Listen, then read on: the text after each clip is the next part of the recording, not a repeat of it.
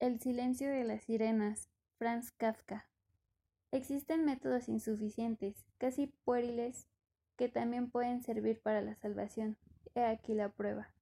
Para protegerse del canto de las sirenas, Ulises tapó sus oídos con cera y se hizo encadenar al mástil de la nave. Aunque todo el mundo sabía que este recurso era ineficaz, muchos navegantes podían haber hecho lo mismo, excepto aquellos que eran atraídos por las sirenas ya desde lejos. El canto de las sirenas lo traspasaba todo. La pasión de los seducidos habría hecho saltar prisiones más fuertes que mástiles y cadenas. Ulises no pensó en eso, si bien quizá alguna vez algo había llegado a sus oídos. Se confió por completo en aquel puñado de cera y en el manojo de cadenas. Contento con sus pequeñas estragamas, navegó en pos de las sirenas con alegría inocente.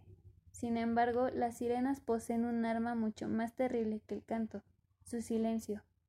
No sucedió en realidad, pero es probable que alguien se hubiera salvado de alguna vez de sus cantos, aunque nunca de su silencio. Ningún sentimiento terreno puede equiparse a la vanidad de haberlas vencido mediante las propias fuerzas.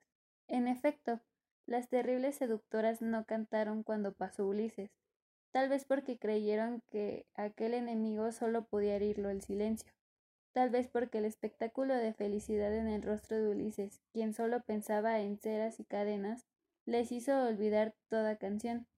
Ulises, para expresarlo de alguna manera, no oyó el silencio. Estaba convencido de que ellas cantaban y él solo estaba salvo. Fugazmente vio primero las curvas de sus cuellos, la respiración profunda, los ojos llenos de lágrimas, los labios extraabiertos. Creía que todo era parte de la melodía que fluía sorda en torno de él. El espectáculo comenzó a desvanecerse pronto. Las sirenas se esfumaron de su horizonte personal, y precisamente cuando se hallaba más próximo, ya no supo más acerca de ellas.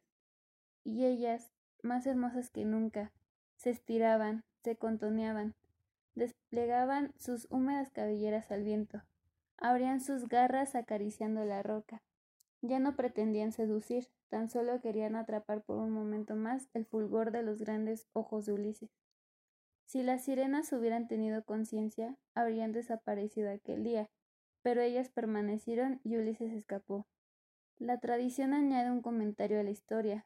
Se dice que Ulises era tan astuto tan ladino que incluso los dioses del instinto eran incapaces de penetrar en su fuero interno.